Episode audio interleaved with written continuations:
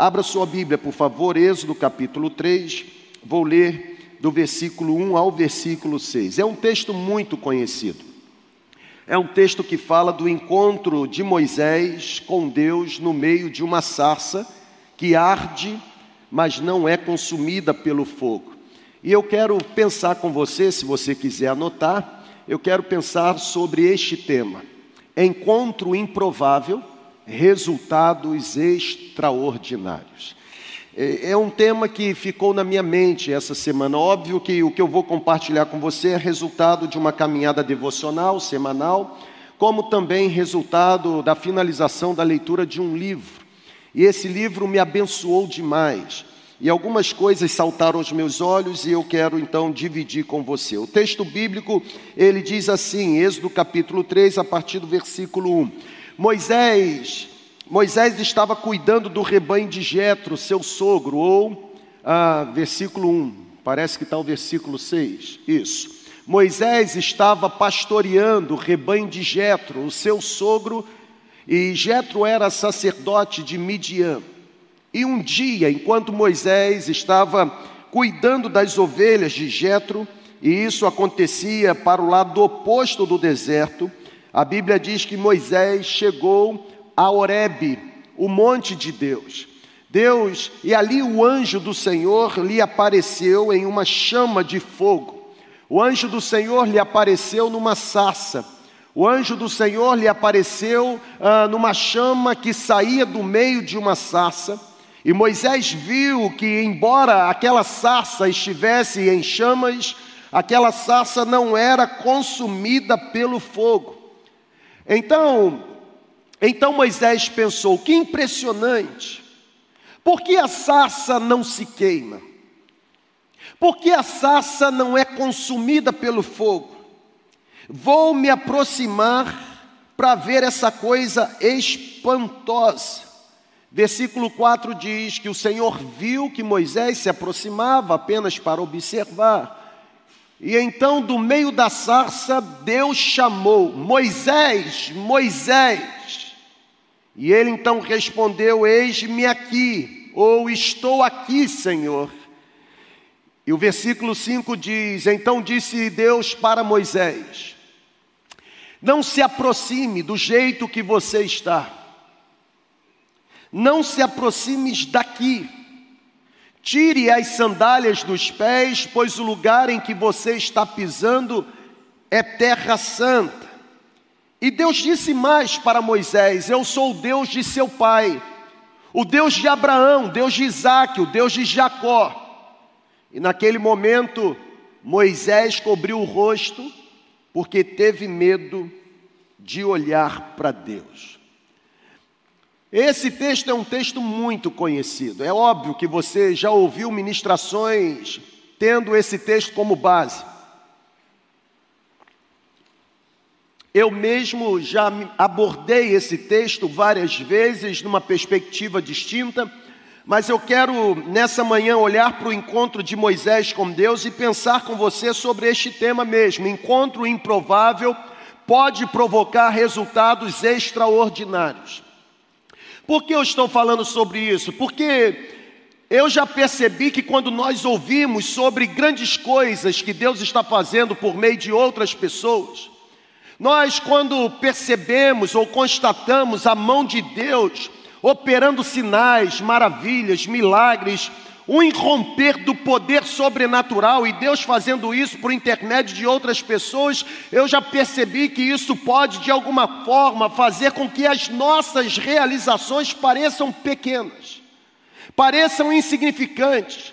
É a nossa mania da comparação. Quando eu olho para o que Deus está fazendo por intermédio do João, e ao mesmo tempo constato que Deus está me dando o privilégio de produzir nele, a primeira impressão é que o que Deus faz por meio de João tem mais significância do que aquilo que a mão de Deus fez por mim.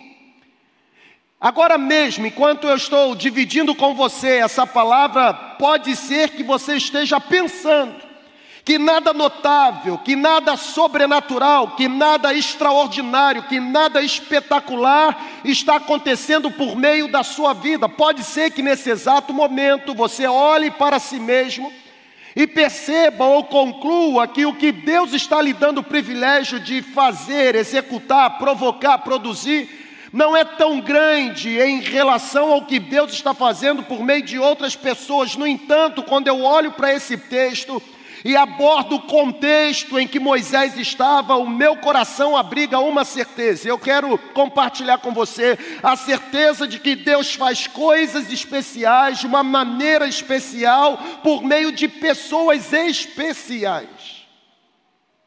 Percebam que eu não estou falando que Deus faz coisas especiais de uma maneira especial por meio de pessoas intelectuais por meio de pessoas ultra mega espirituais. Eu estou falando que Deus faz coisas especiais de uma maneira especial por meio de gente que é especial para Deus. Sabe, gente, eu tenho aprendido na minha caminhada espiritual e principalmente na minha caminhada devocional que os moveres extraordinários de Deus são resultados de atos de obediência.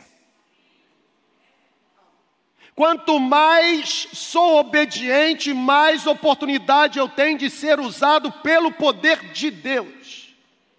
E aqui está o primeiro encontro de Moisés com Deus. É aqui a primeira experiência.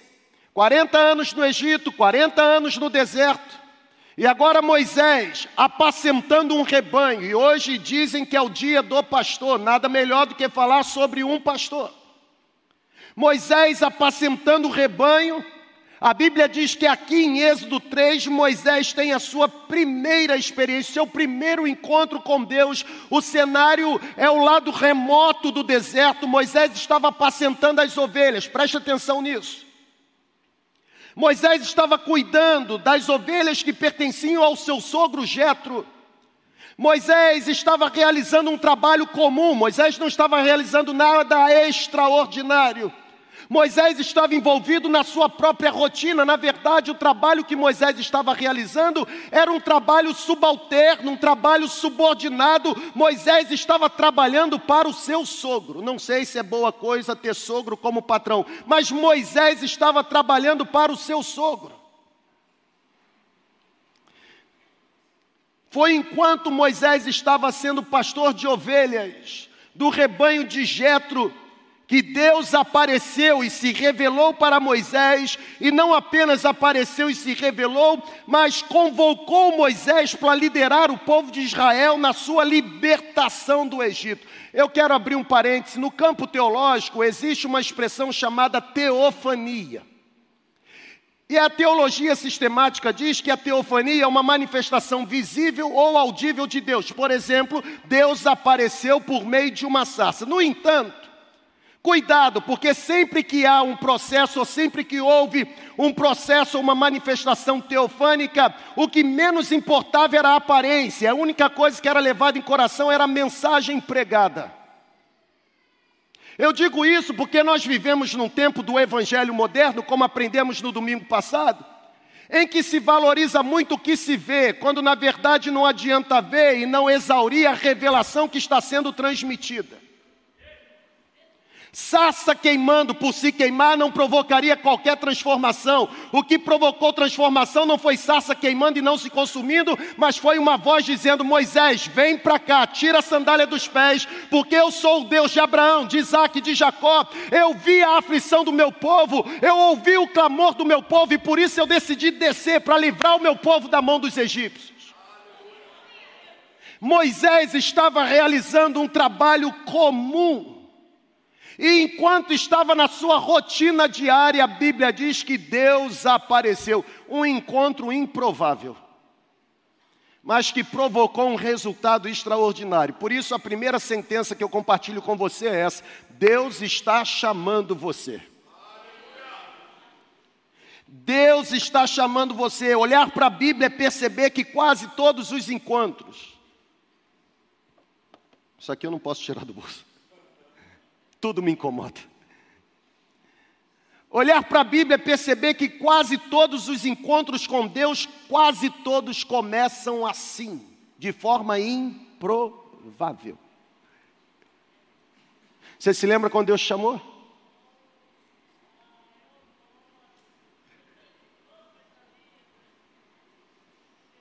Não existe coisa de marcar na agenda. Vou para o deserto agora porque vai ter uma sarça queimando e não se consumindo e Deus.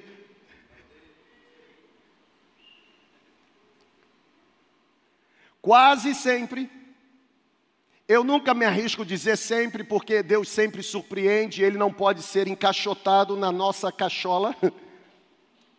Mas quase sempre, olhando para a Bíblia, os encontros com Deus acontecem de forma inusitada. Como diz o pastor Jonelli, são os de repentes de Deus. Pessoal, olha para cá, porque isso me pegou e eu estou eu tô amando que vai pegar você também. Deus está nos chamando. Começa assim, gente. Começa assim. Esse encontro improvável de Moisés com Deus aconteceu em meio a uma rotina diária. Não foi dentro de uma da tenda do encontro. Não foi no tabernáculo. Não foi no momento de adoração do povo israelita. A Bíblia diz que Moisés estava fazendo um trabalho comum, um trabalho que ele fazia toda semana. E aqui está uma grande questão. Por quê? Porque talvez você possa estar vivendo na ilusão de que quando Deus começar a iniciar coisas grandes através da sua vida, Ele vai anunciar isso com grande trombeta, com trovão no céu. Você está esperando algo miraculoso quando Deus está se revelando nas coisas sutis. Você que é anjo com espada de fogo, cueca de ouro, BMW branca, luva de boxe, e Deus está aparecendo para você de forma sutil. Vai me dizer que Deus não apareceu para você nessa manhã? Não, não, mas não valeu porque eu não tive visão.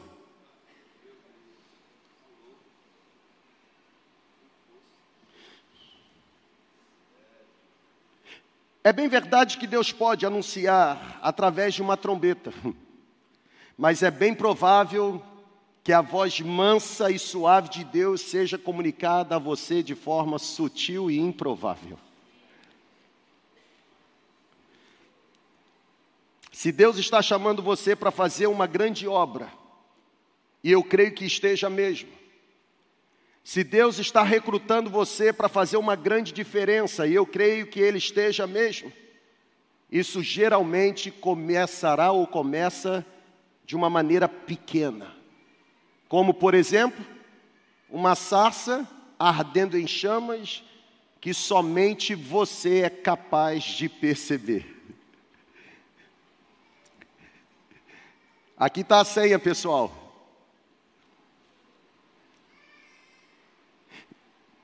Tem cenários que Deus cria, porque está chamando você. Nossa, mas Deus está falando com muita gente. Meu coração está, ó. Tem cenários que Deus cria, porque está chamando você, que só você percebe. Tem gente do seu lado, mas não vê a sarça se queimando. Tem gente do seu lado, mas não ouve voz dizendo o seu nome, mas você está ali. E ali você está percebendo o cenário que Deus está criando. Foi assim na minha vida, eu me lembro com clareza quando Deus me chamou.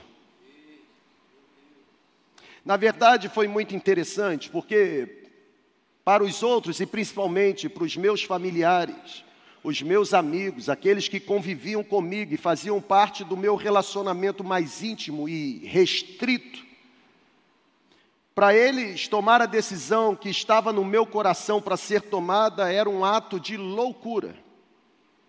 Até porque, com 22 anos, decidi abandonar uma carreira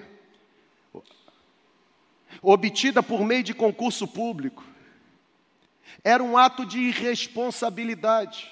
Eu me lembro porque eu tinha um superior e, E lá na aeronáutica a gente fala três estrelas, era o major brigadeiro do ar. E eu era ajudante de ordem, e, e eu falei para ele que eu estava entregando a farda, que eu estava decidido sair, que eu estava decidido a interromper a carreira. E ele olhou para mim e disse assim: Mas você vai ser o que lá fora? Eu disse: Eu fui chamado para ser um pastor. E ele olhou para mim e disse assim: Você acha que dízimo enche barriga?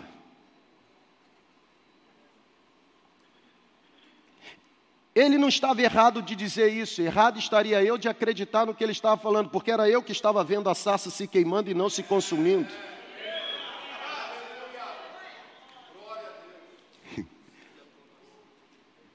Na verdade, você vai abandonar a carreira, como é que você vai se sustentar e sustentar a família? Como você vai pagar as suas contas? Eu me lembro com clareza quando a sarça se queimou para mim, gente. Para muitos foi um ato de irresponsabilidade, até porque abandonar uma carreira conquistada através de concurso era desistir de uma vida estabilizada, era desistir de uma vida calculada, era desistir de uma vida programada, era desistir de uma vida, por que não dizer, sossegada, bem planejada. Mas existem cenários de Deus que somente você percebe. Deus está chamando você. Tem sarça se queimando agora. Talvez Deus esteja chamando você nesse exato momento para ser mesmo líder de célula. E eu creio que todo mundo que se conecta à segunda igreja se conecta porque entendeu que a visão de Deus para a segunda igreja não é acomodação, mas é pescaria, ou seja, é impossível permanecer na segunda igreja sem cobiçar no coração, me permito usar essa expressão, o desejo de ser um líder de célula que vai influenciar ou persuadir positivamente pessoas a entregarem a vida a Jesus. Talvez seja o chamado de Deus para você agora. Deus está criando o cenário da sarça se queimando. Talvez o seu chamado seja exatamente se tornar um dos missionários que a nossa comunidade não apenas vai enviar, mas vai manter. Lá no sertão da Paraíba, nós já temos o metro quadrado em que Deus decidiu fincar as estacas do reino. Para muitos poderá ser um ato de irresponsabilidade, loucura. Até porque você já está na idade de pensar na aposentadoria. E quem está na idade que você está, como eu, tem certeza que não tem muito tempo de vida útil, produtiva para frente. Então, está na hora de eu construir depósitos maiores e dizer para mim mesmo: alegra-se, sinta-se alegria. Quando na verdade a sarça está queimando, não está sendo consumida e a voz está dizendo o seu nome e dizendo: Eu quero usar você. Não adianta tentar se esconder, Deus consegue enxergar você agora. Não adianta tentar prender o amém e tentar escorregar na poltrona para eu não enxergá-lo. Os olhos do Senhor conseguem encontrar você onde você está e na situação que você está agora.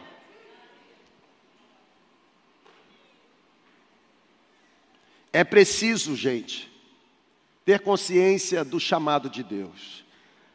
Vocês estão aqui comigo? Na verdade, eu penso que nós precisamos desenvolver uma rotina que convide Deus a cutucar a gente a qualquer hora do dia, em qualquer lugar. Eu vou repetir, gostei disso. Tinha que ter colocado ali, veio agora. Me parece que a gente precisa aprender a desenvolver rotina do dia a dia mesmo, sabe? Aquilo que a gente faz diariamente. Mas uma rotina em que convide Deus a cutucar a gente.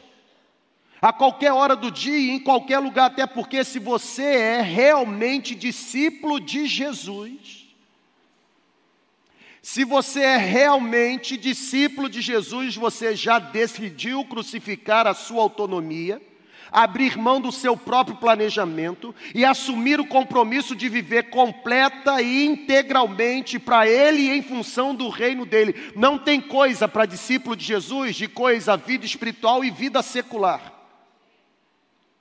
Porque discípulo de Jesus faz uma única confissão em oração: já estou crucificado nele com ele, vivo não mais eu, Mas Cristo vive em mim. A vida que eu estou vivendo agora, não vivo para mim mesmo, para os meus projetos, não vivo na carne, mas eu vivo por amor ao Filho de Deus, ou por amor a Cristo, aquele que se entregou por mim.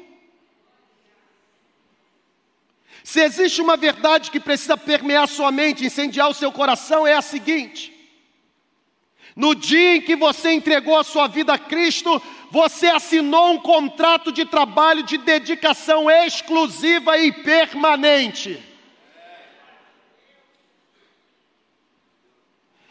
Já era, perdeu.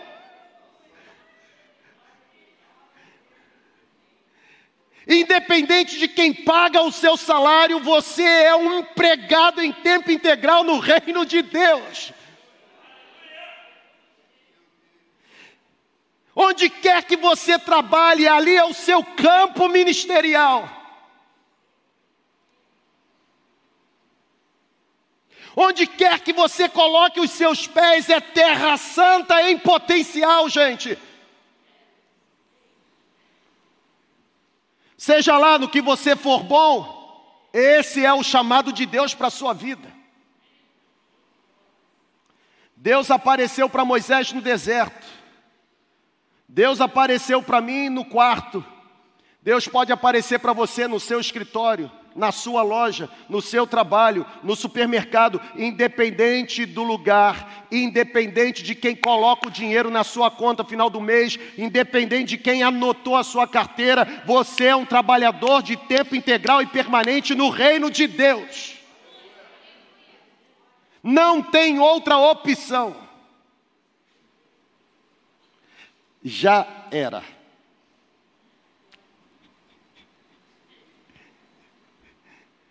Lembre-se de uma coisa: a vida só tem significância quando cumprimos bem o propósito da nossa existência.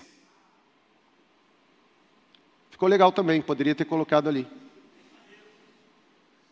A vida só tem significância quando cumprimos bem o propósito da nossa existência, ou seja, você provavelmente está ao lado de uma sarça ardente, exatamente onde você vive e onde você trabalha.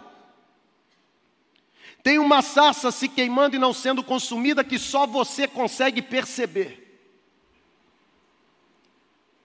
Tem algo extraordinário da parte de Deus que somente os seus olhos são capazes de ver. Tem cenários que Deus está produzindo que somente você é capaz de enxergar.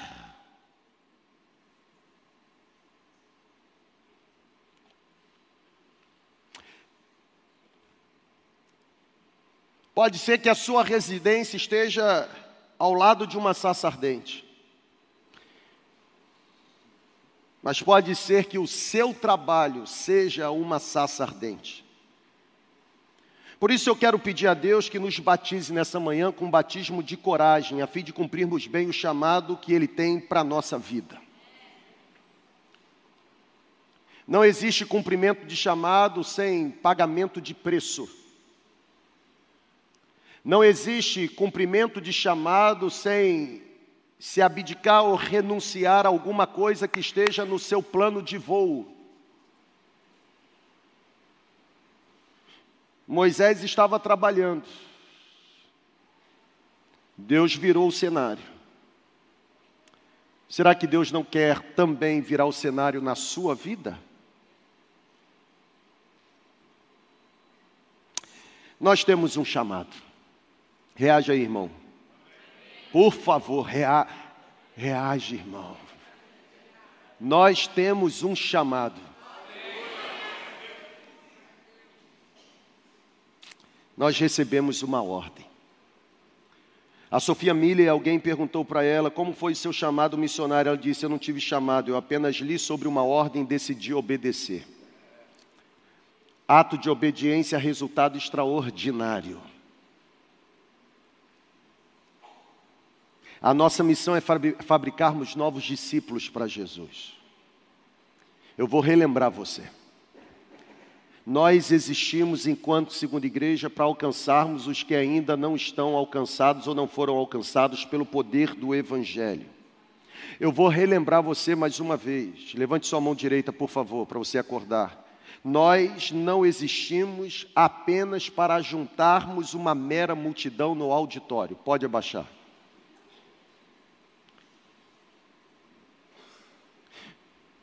Nós não existimos apenas para concentrar multidões.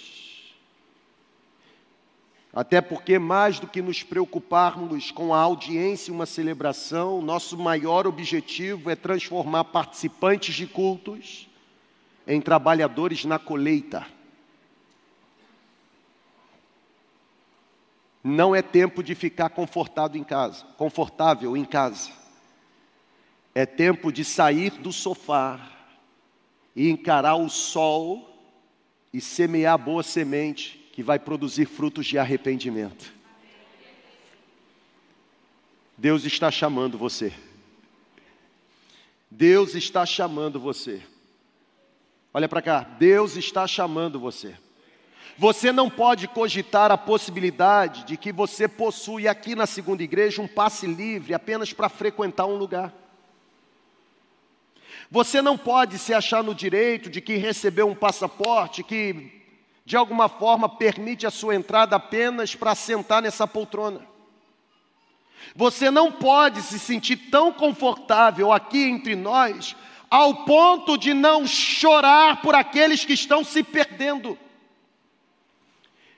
Na verdade, a segunda igreja não pode ser interpretada por você como sendo apenas um lugar para se frequentar. Você precisa enxergar esse ambiente como sendo um laboratório, a fim de que você receba capacitação adequada para cumprir com eficiência e eficácia a grande comissão de fazer novos discípulos, eu recuso me permitir que o impacto da nossa comunidade fique comprometido pela sua acomodação. Eu recuso me dar a você o direito de se sentar nessa poltrona apenas para fazer avaliação se o sermão está exegeticamente bem elaborado.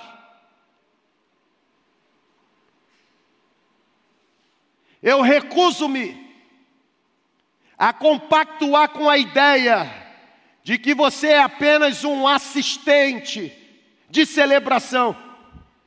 Tem tesouro escondido do Pai em você. Vamos levantar essa poltrona, galera. O nosso impacto não pode ser comprometido pela nossa acomodação, está muito confortável.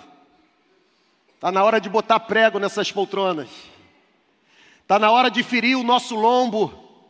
Está na hora da gente perder sono.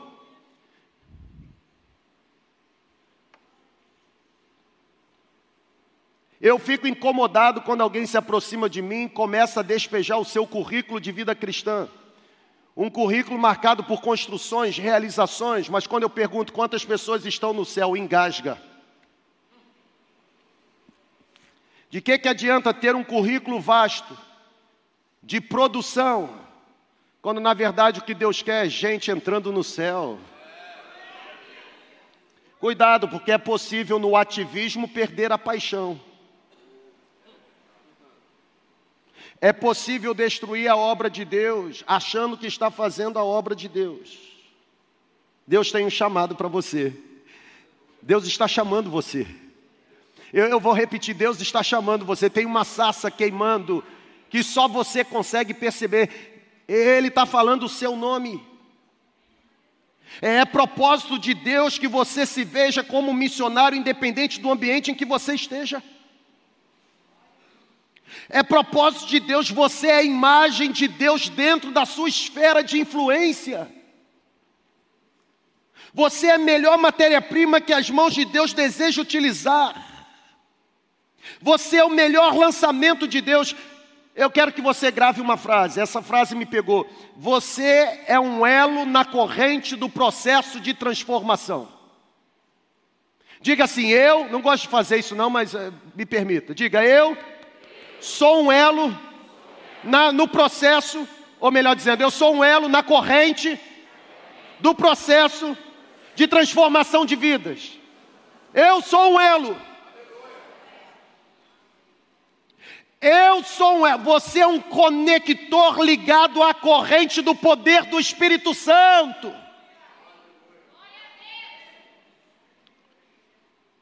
É através de você que a graça de Jesus irá fluir para a vida daqueles que vivem ao seu redor. Você é um elo na corrente do processo de transformação de vidas.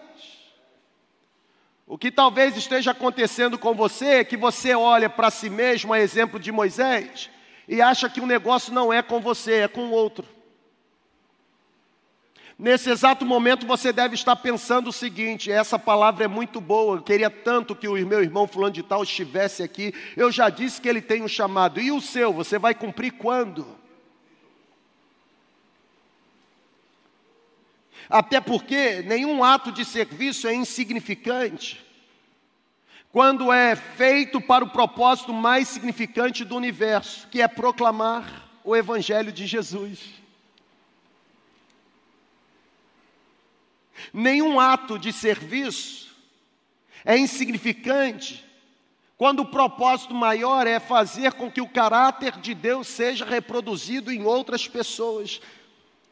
Quando você se enxergar como um conector com a corrente do poder do Espírito Santo, pode ter certeza, tudo que você faz ou tudo que você fizer ganha ou ganhará um significado especial. Tem encontros improváveis acontecendo nessa manhã. E serão gerados resultados extraordinários para a glória de Deus. Mas eu quero avançar um pouco mais. Eu olho para o texto, a experiência de Moisés, e a segunda coisa que me vem à mente é essa. Deus realiza os feitos mais impressionantes por meio de pessoas menos impressionantes, e é verdade. O apóstolo Paulo diz que Deus usa os fracos para confundir aqueles que se acham fortes. Na verdade, Deus usa a loucura do mundo para confundir aqueles que pensam que têm sabedoria. De quando em vez eu fico, às vezes, observando e me perguntando: aquela pessoa chegou ontem, já sentou na janela mesmo. Você se faz essa pergunta também. Entrou ontem na minha célula e já está lá no Lidere 3 e já vai assumir célula. Aí você fica assim, não está preparada. É neófita. Quando você ouvir alguém falando neófito, saiba que é velho de igreja. É neófita. Não sabe nem Bíblia direito. Mas sabe por que Deus está precisando usar gente neófita que não sabe Bíblia direito? Porque você que não é neófito, deveria saber Bíblia direito e não está fazendo nada.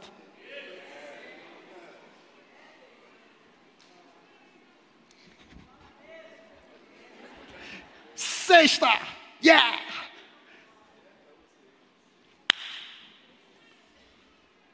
Você está acomodado. Você se acostumou com a vida cristã. Na verdade, você transformou a beleza da vida cristã numa rotina, numa religiosidade infrutífera, estéril, superficial, morta. Deus está usando gente que chegou ontem sentando na janela, porque você que já está no ônibus há tempo, não está fazendo nada.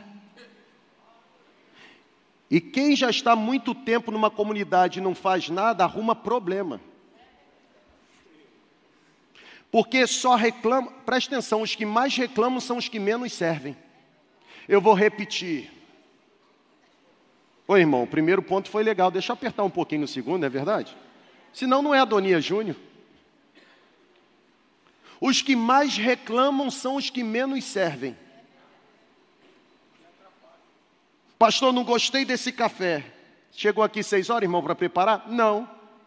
Está reclamando por quê então? Que eu sou membro aqui há muito tempo. Isso aqui, meu irmão, não é assim clube degustador de vinho, em que você escolhe o gosto. Aqui só tem direito de falar quem serve. Mas eu dou meu dízimo. Isso aqui não é clube para você pagar mensalidade e achar que tem direitos.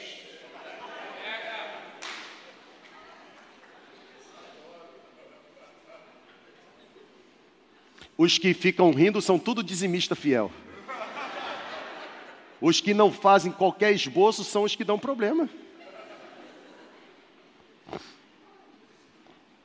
Está na hora da gente reclamar menos e servir mais. Porque se todos nós servirmos, a comunidade vai ganhar. Agora, se muitos ficarem no barco fazendo peso, o barco vai afundar. Na verdade, não vai afundar, que a gente vai jogar Jonas no mar. Corporou Jonelis aqui na frente agora. Estão entendendo? Mas estão mesmo? Levanta a mão aí se você está entendendo. Até parece que eu estou enxergando, mas. Deus realiza os feitos mais impressionantes por intermédio de pessoas menos impressionantes. Eu, quando convido pessoas para trabalharem comigo, eu não levo em consideração o tempo de vida cristã. Até porque esse negócio de tempo de vida cristã é complicado, porque já tem tanto vício, tanto vício, tanto vício, que para desintoxicar a cabra ou cabra é difícil. Remendar crente velho, irmão, é um problema sério. A gente morre, mas não consegue.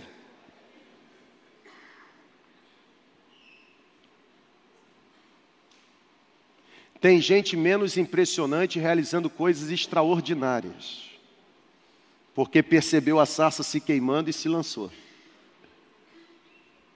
Irmão, se você ficar esperando a oportunidade chegar, ela nunca vai chegar. Você tem que criar. Eu me lembro, na igreja que eu, que eu comecei a minha caminhada, uma igreja batista, bem tradicional, e lá tinha aquele processo dos seminaristas e tudo mais. Eu pensava comigo, vou engolir todo mundo. Uma oportunidade para pregar, irmão, eu eu me esforçava, orava, jejuava, pedia a Deus. Naquela época jejuava não, porque naquela época jejum para mim era coisa de pentecostal. Deixa eu voltar, eu só orava.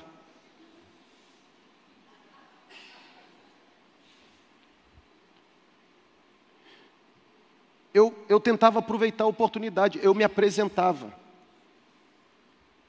Tem que expulsar demônio, estou na fila, sou o primeiro. Vamos lá. Ar livre, quatro horas da tarde no sol quente, estou lá.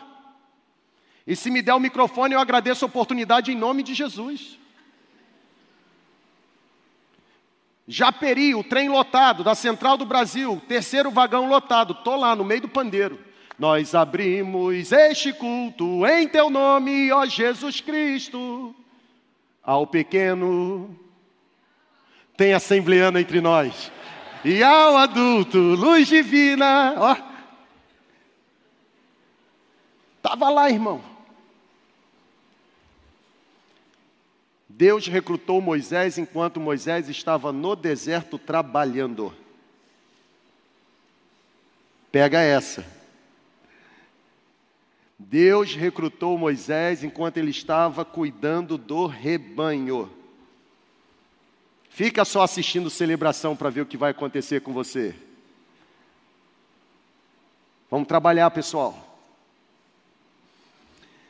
Vamos trabalhar. Nós temos um chamado. Nós vamos ganhar essa cidade para Jesus.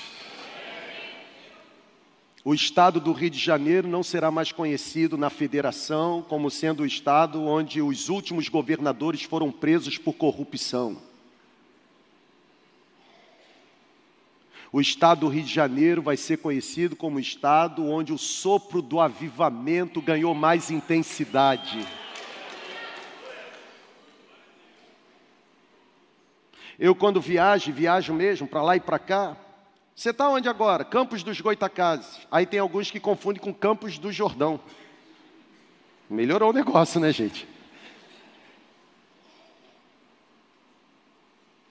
Onde fica Campos dos Goitacazes? Rio de Janeiro. Nossa, lá corrupção, hein? Ó. Geralmente é esse o primeiro assunto. Pode até existir, mas não vai prevalecer porque a igreja de Jesus se levantou. E se levantou mesmo. Se levantou mesmo. O problema é que a minoria faz mais barulho. Já dizia o Luther King. O que causa horror não é o barulho dos maus, mas é o demasiado silêncio dos bons. A minoria faz mais barulho. E aí, porque a minoria faz mais barulho, acredita-se que a maioria é como a minoria. Negativo. Tem muito pastor santo, tem muito pastor ungido, tem muita igreja extraordinária realizando coisas extraordinárias. Tem muita comunidade anônima, sem qualquer tipo de relevância midiática, que está provocando um impacto extraordinário no mundo espiritual. Deus realiza feitos mais impressionantes por intermédio de pessoas menos impressionantes. Talvez esse seja o seu caso. Porque quando eu olho para a Bíblia, eu, eu, percebo que Jesus, ele quando arrebanhou os seus primeiros seguidores, ele não alistou pessoas, pessoas comuns. Na verdade, uma escola rabínica jamais teria escolhido o grupo de candidatos que Jesus escolheu para ser seus discípulos. Quando a gente lê os evangelhos, a gente percebe nenhum dos discípulos de Jesus ocupava uma posição importante na sinagoga, nenhum dos discípulos de Jesus, de alguma forma, pertencia ao sacerdócio levítico. A verdade é que os homens que Jesus recrutou eram homens trabalhadores e trabalhadores comuns, era gente sem qualquer tipo de treinamento profissional, era gente que não possuía no seu currículo diploma acadêmico, não tinha recursos. A maioria daqueles que foram recrutados por Jesus, a maioria tinha crescido na parte pobre do país. Tinha que pescar para se sustentar. Eram homens impulsivos, homens temperamentais, homens que se ofendiam facilmente, homens melindrosos. Jesus chamou pescadores da mesma maneira como chamou o cobrador de imposto. Jesus chamou o pescador da mesma maneira que chamou um zelote. Zelote era uma facção judaica que se opunha à dominação romana sobre Israel. Jesus chamou aquele povo, aqueles candidatos, porque viu ou encontrou naqueles homens um potencial escondido. Eram improváveis, eram menos impressionantes, mas por causa deles hoje nós estamos aqui.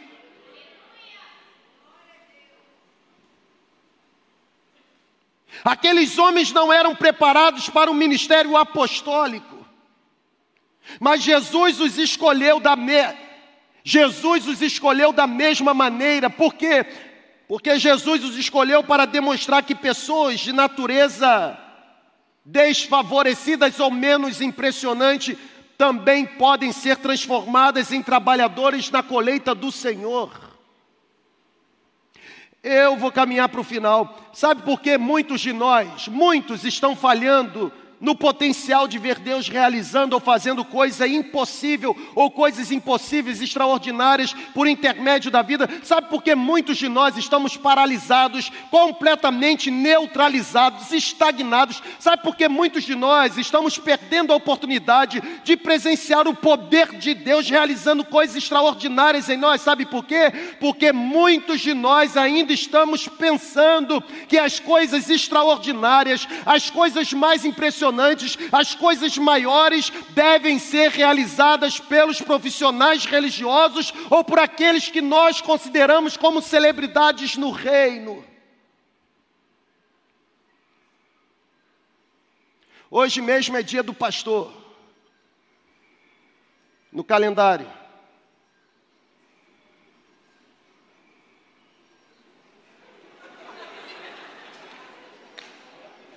Legal, né?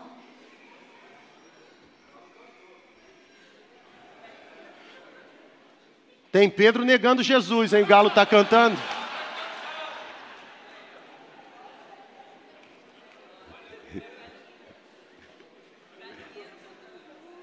verdade não era um galo, né, irmão? Era um galinheiro, né? Porque...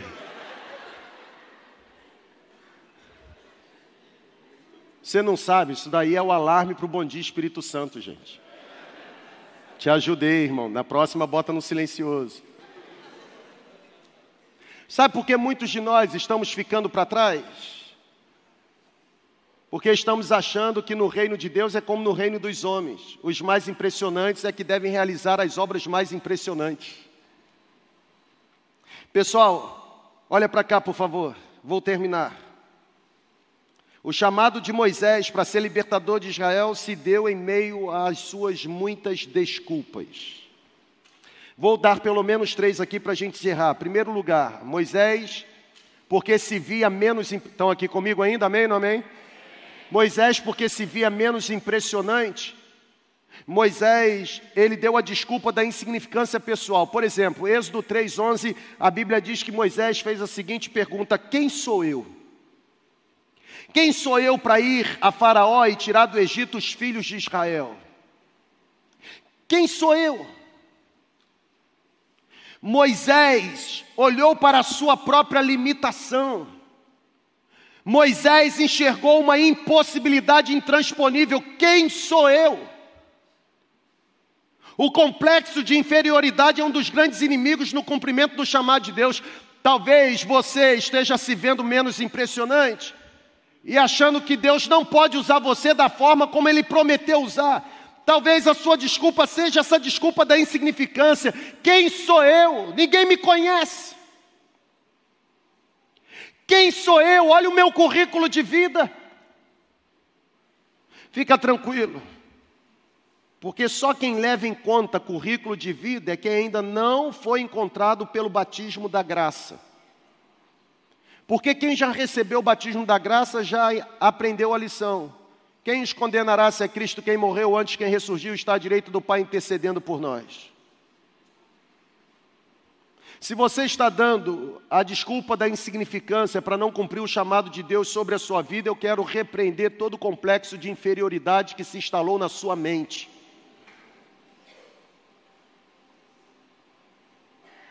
A segunda desculpa de Moisés foi a desculpa que eu chamaria de falta de credibilidade. Êxodo 4:1 Moisés diz: Eis que não crerão, não acudirão à minha voz, pois dirão: O Senhor não lhe apareceu. Eles não vão dar credibilidade à mensagem que eu estou proferindo. Moisés se sentiu pequeno demais para ser ouvido no Egito. Deus apareceu para Moisés no Sinai. O povo não viu a manifestação de Deus para Moisés no Sinai. Na verdade, o povo estava construindo bezerro de ouro.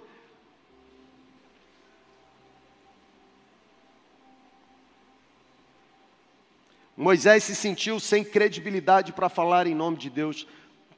Talvez essa seja a sua desculpa nessa manhã. Mas como é que eu vou liderar a célula? Eu não sei pregar. Isso é coisa para os profissionais. Isso é coisa para quem fez seminário. Isso daí é para quem tem currículo. Irmão, liderar a célula é apenas dizer o seguinte: eu tive uma vida pregressa. Mas um dia, alguém falou de Jesus para mim, e eu decidi fazer de Jesus o meu Senhor, Ele entrou na minha vida e mudou o meu jeito de ser. Eu nunca mais voltei a ser quem eu fui.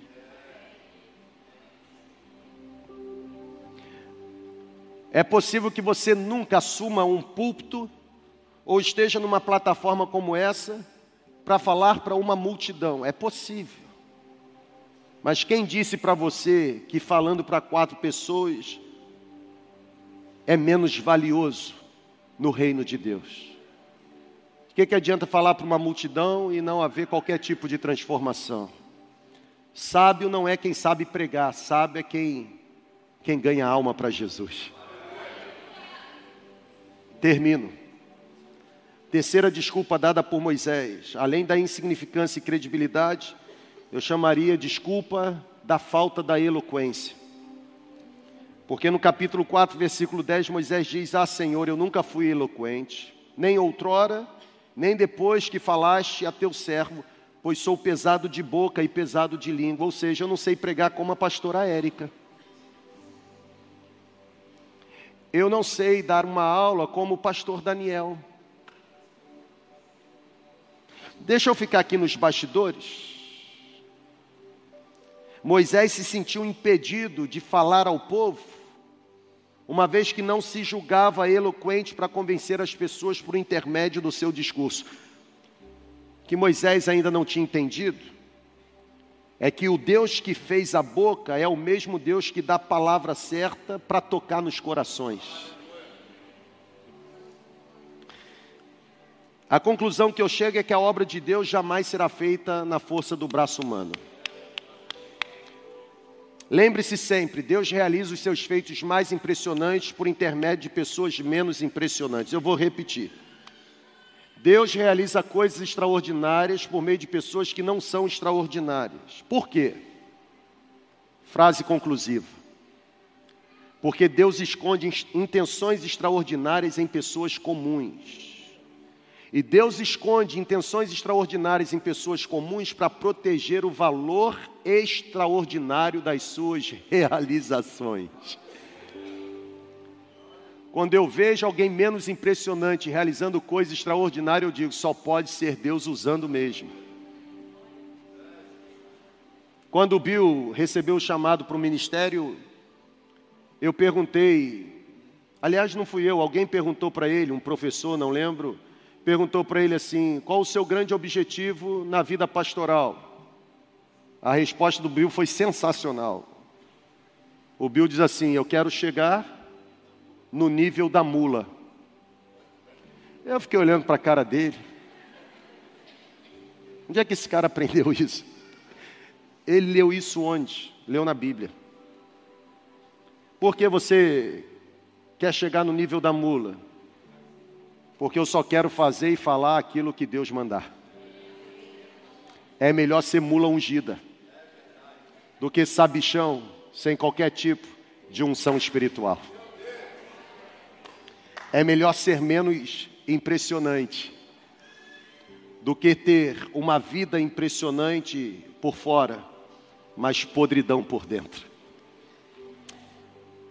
Deus realiza coisas extraordinárias em pessoas menos impressionantes, em pessoas comuns, para proteger o valor extraordinário das suas realizações.